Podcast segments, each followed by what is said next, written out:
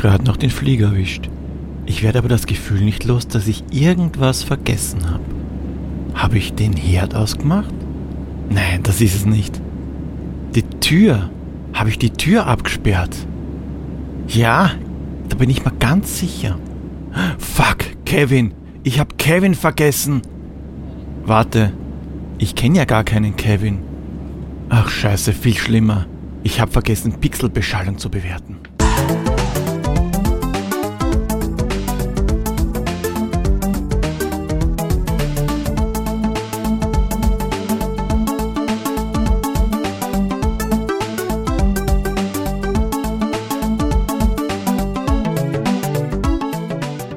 Grüß euch die Madeln, servus die Burm zur Episode 70 vom Pixel Beschallung, dem Retro Gaming Podcast, bei dem nicht nur die Banditen feucht werden.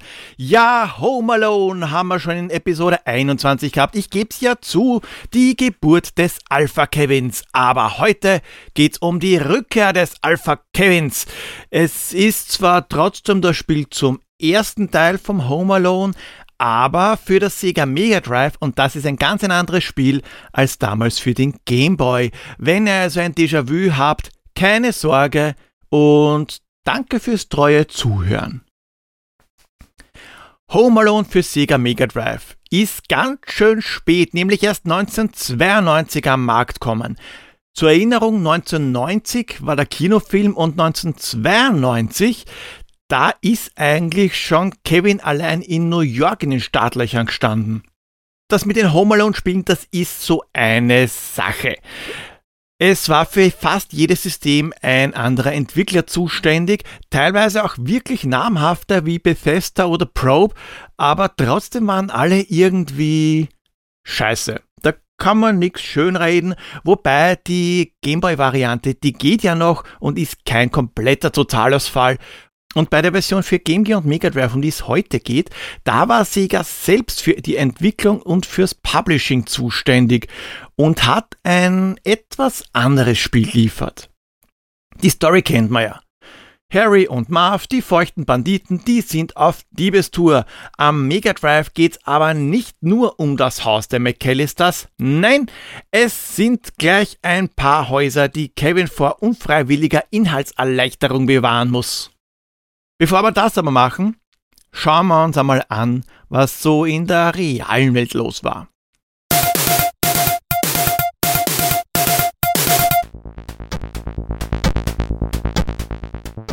Und das ist wieder mal gar nicht so einfach, weil 1992, mehr weiß ich nicht, nicht einmal ein Monat. Also wird's wieder Zeit zum Mischen. Macaulay Culkin ist am 26. August 41 geworden. Also nehmen wir einfach Mittwoch, den 26. August 1992. Da war sein zwölfter Geburtstag. An dem Tag da hat der britische Premier John Major die Jugoslawien-Konferenz in London eröffnet. Die hat eine Einstellung sämtlicher Kämpfe in Bosnien-Herzegowina gefordert und das war einer von 13 Grundsätzen zur Konfliktlösung, auf welche sich sämtliche Kriegsparteien geeinigt haben. Und einen Tag vorher da hat es leider in der Nationalbibliothek von Bosnien-Herzegowina aufgrund serbischen Beschusses gebrannt. Da sind mehr als zwei Millionen Bücher und Dokumente verbrannt und darunter waren tausende unersetzliche Werke. Und der Filmstart, nicht der 26., aber 27. August. Am 27. August 1992, da ist Fast Food Family ins Kino kommen. Der Originaltitel, der ist übrigens gar nicht Fast Food Family, sondern Don't Tell Mom the Babysitter is Dead. Mit Kelly Bundy, Christina Applegate in ihrer zweiten Hauptrolle, Fox Mulder, David Duchovny und Joanna Cassidy, die man vielleicht aus Blade Runner als Zora mit Schlange oder aus Roger Rabbit als Dolores die Kellnerin kennt. Aber bevor ihr jetzt anfängt, Backe Backe Kuchen zu spielen, ab zur Auflösung des letzten Rätsels.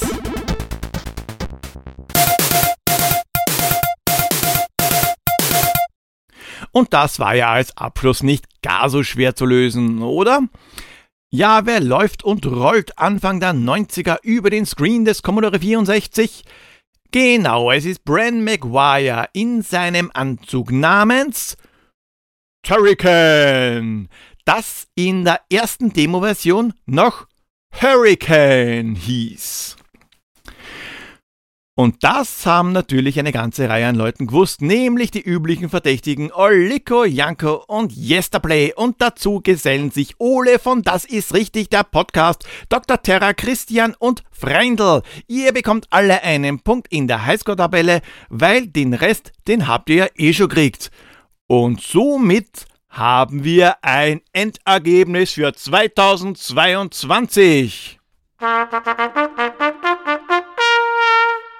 Nachdem es ja heute kein Rätsel gibt, kommen wir auch gleich zur Siegerehrung. Und die, die nimmt natürlich der gute Pierre vor.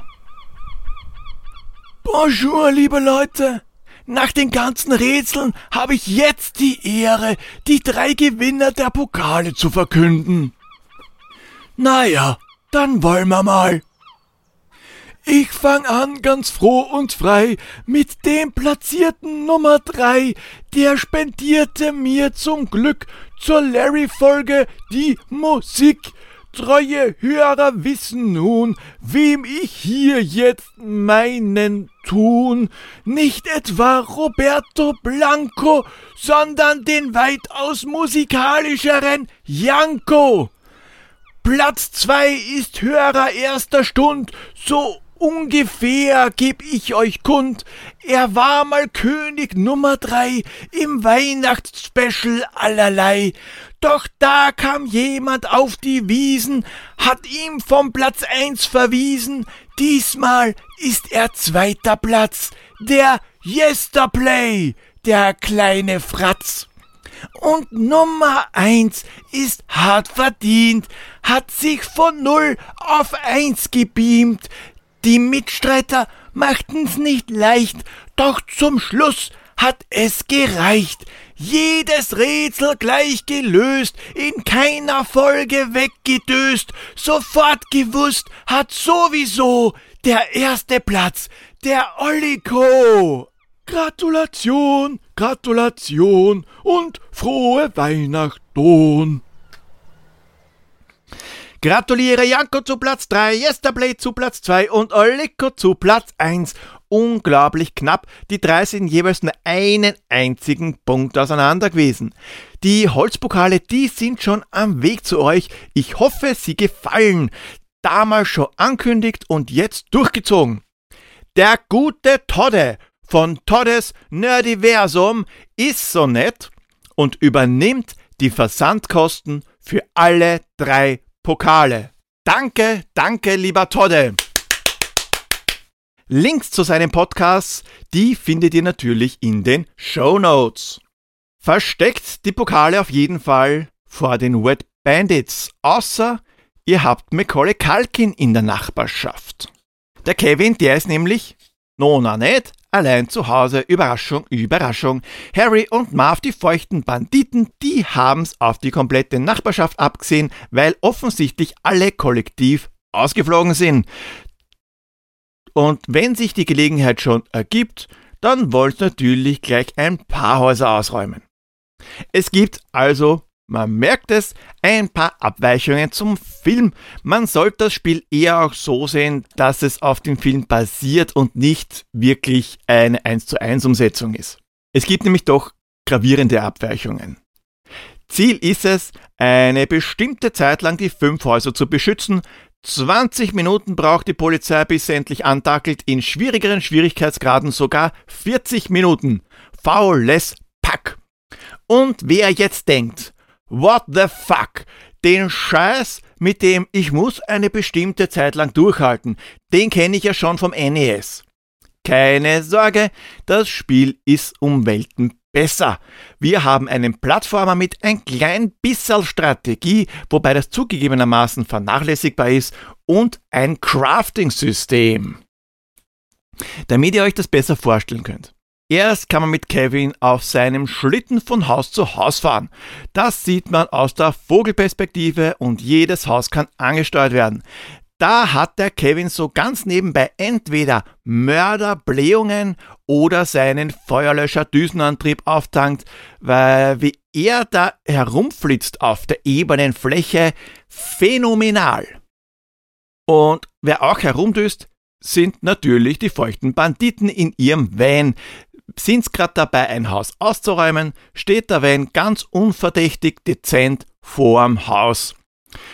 Auf der Karte da stehen auch kleine Iglos herum, in denen meistens, wenn Kevin sie kaputt fährt, Bauteile für Waffen liegen.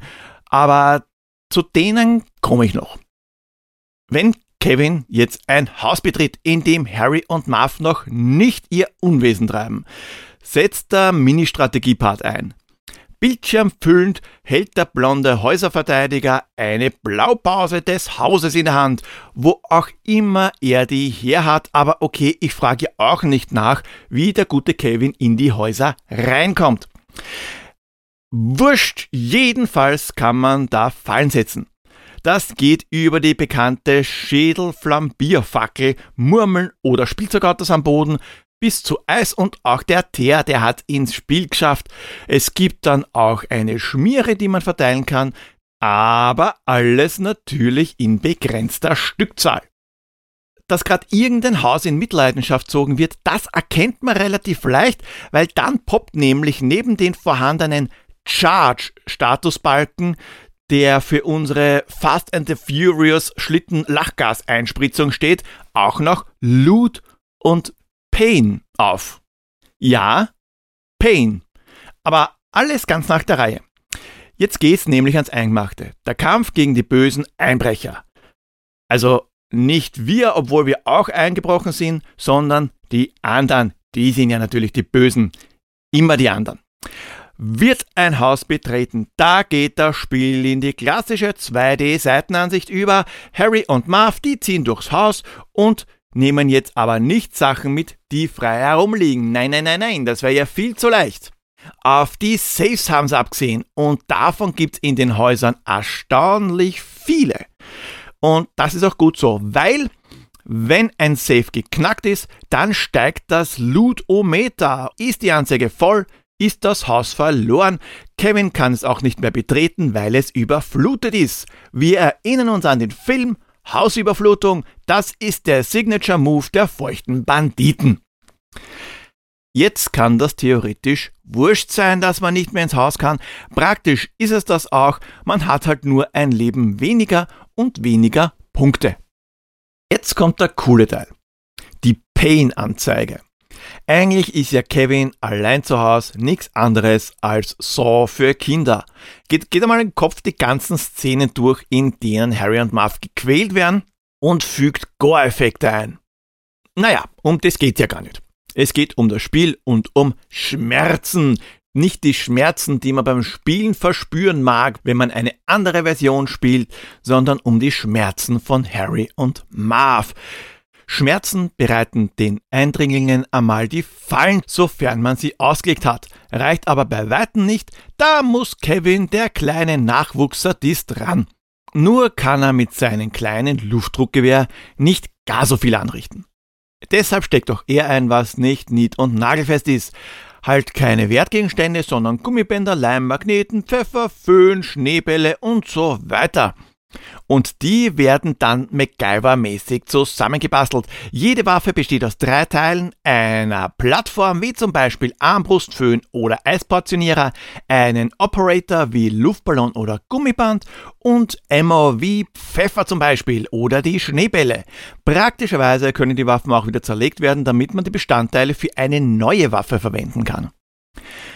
Ein höherer Schwierigkeitsgrad bietet übrigens auch eine größere Anzahl an Waffen, nicht nur eine größere Anzahl an Minuten, die man die Einbrecher aufhalten muss. Und wenn man das Ganze nicht unbedingt auf leicht spielt, gibt's auch kein Autocrafting.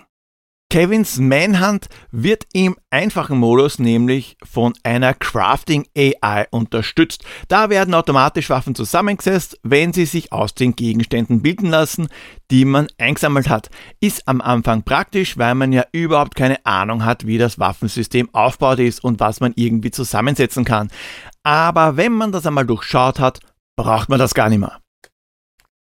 Schön comicmäßig ist dargestellt, wie die bösen Burschen gequält werden, die dann auch gleichzeitig eine kurze Zeit außer Gefecht gesetzt sind.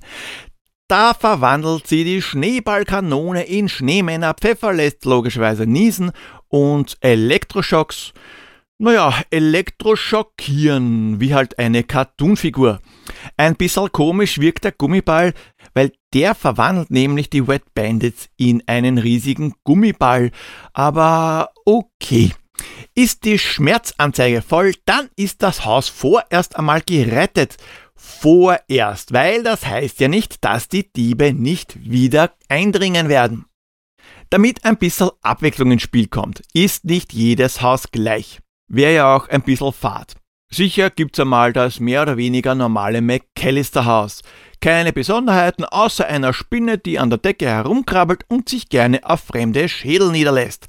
Dann haben wir aber noch das Spukhaus, Geist inklusive.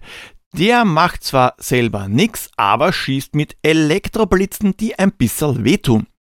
Das ultramoderne Haus, das hat einen Wachroboter, der gerne Elektroschocks verteilt und im alten verrotteten Haus, das anscheinend trotzdem viele Safes und Schmuck beinhaltet, bricht man gern einmal durch den Boden und fällt eine Etage tiefer. Diese ähm, natürlichen Hausverteidiger wie der Roboter und der Geist, ja sogar die Spinne, die gehen blöderweise nicht nur auf Harry und Marv, sondern auch auf Kevin los, ist ja auch irgendwie logisch, nachdem ja auch Kevin ein Einbrecher ist. Praktischerweise gibt es keine Energie. Game Over tritt nur ein, wenn alle Häuser ausgeraubt sind. Trifft Kevin eine Falle, ist auch er kurz außer Gefecht gesetzt und wird er vom Diebesduo gefangen, wird er nur an einen Haken gehängt. Nicht falsch verstehen, wir sind immer noch nicht bei Saw und wir sind auch nicht bei Dead by Daylight, sondern familienfreundlich wird Kevin nur mit der Kleidung an den Haken gehängt. Und da kann man sich runterstrampeln. So vertreibt man sich die Zeit, bis der Counter abgelaufen ist und die Polizei dann doch schlussendlich eintrudelt.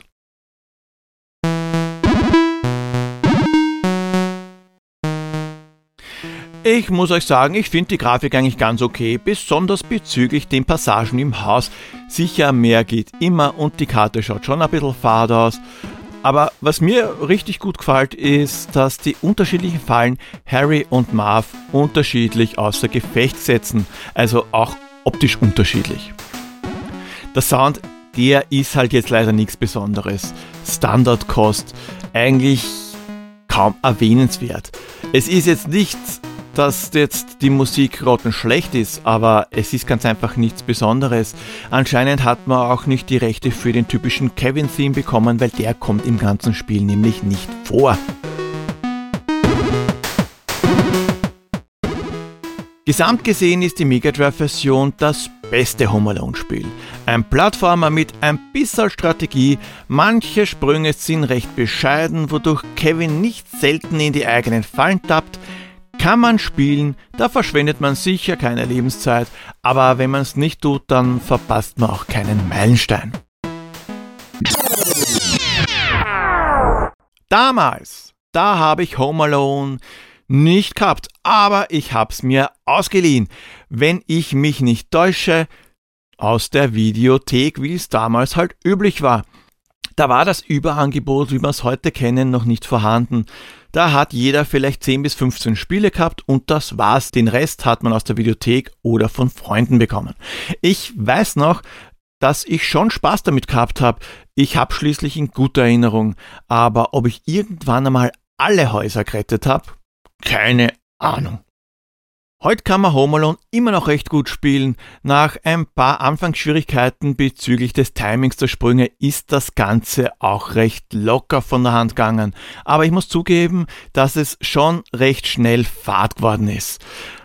Wenn man es ein paar Mal gespielt hat, bietet das Spiel ganz einfach nichts Neues und die KI der Wet Bandits ist jetzt nicht wirklich eine Herausforderung.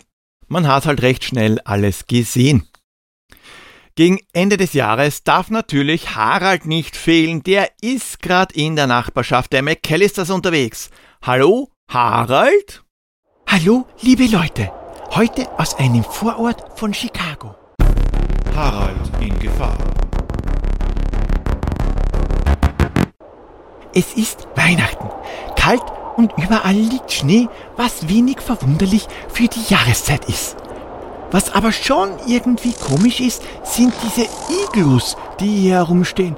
Die hat anscheinend kein Kind gebaut, sondern irgendwer hat da drin seinen Müll versteckt. Hier, eine Autobatterie. Gummibänder und Magnete sind da auch keine Seltenheit. Im Iglu. Naja, ich gehe mal da in dieses futuristisch aussehende Haus. Die Tür steht ja eh offen. Ui, hier steht ja alles unter Wasser, soweit ich sehe. Sind die Safes auch offen? Da waren wohl die Banditen schon am Werk. Ich glaube, ich gehe mal wieder. Da vorn, da kommt eh schon der Überwachungsroboter auf mich zu. Den würde ich übrigens reklamieren.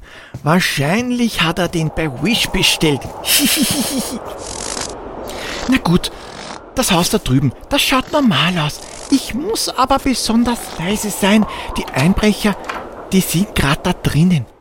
Ich schleich mich einmal die Treppen hoch. Gott sei Dank sind die beiden nicht gerade die hellsten. Ach Mist, da vorne ist Marv und der hat mich auch noch gesehen.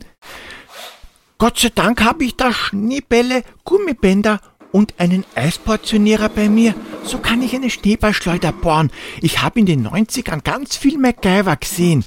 Und... Ja, okay. Ich weiß nicht wie, durch den kleinen Schneeball, da hat sich Marv grad in einen ganzen Schneemann verwandelt. Naja, ich schau mal weiter durch das Haus, das im Kolonialstil gebaut worden ist. Moment, was ist denn da hinten? Oh, oh, ein Geist. Ich muss weg. Frohe Weihnachten. Auf Wiedersehen. Ja, tschüss, lieber Harald, und viel Spaß beim Weglaufen. Home Alone. Ein Lizenzspiel, das könnt ihr dreimal dürft ihr raten, nur mit dem Originalmedium auf legale Weise spielen. Ich habe jetzt zwar einen Online-Emulator gefunden, auf den der Titel spielbar ist, aber ich bezweifle stark, dass das ganz legal ist. Ja, das war's spielemäßig für das Jahr. Möglicherweise kommt zu Silvester auch noch was, aber da bin ich mir noch nicht ganz sicher. Kommt drauf an, ob es sich ausgeht. Vergesst nicht, Clash auf Weihnachtsgeschichten zu hören und abzustimmen, wenn ihr das nicht eh schon gemacht habt. Wollt ihr, dass ich mir ein bestimmtes Spiel vornehme, dann lasst es mich wissen und auch wenn ihr eine Idee für ein Intro habt, da könnt ihr Pixelbeschallung mitgeschalten. Folgt mir auf Twitter at pixelpoldi, Instagram at pixelbeschallung oder schaut bei www.pixelbeschallung.at vorbei. Kommt auf den Discord unter discord.pixelbeschallung.at. Da ist ohne euch nämlich echt tote Hose frohe Weihnachten, schöne Feiertage und sollten wir uns nicht mehr hören, guten Rutsch ins neue Jahr 2022. Da wird auch bei Pixelbeschallung einige Änderungen geben und zwar bezüglich des Rätsels. Genaueres gibt's dann in der nächsten Episode, weil zu Weihnachten hören erfahrungsgemäß die wenigsten Podcasts. Und nicht vergessen, Kevin mitnehmen. Baba!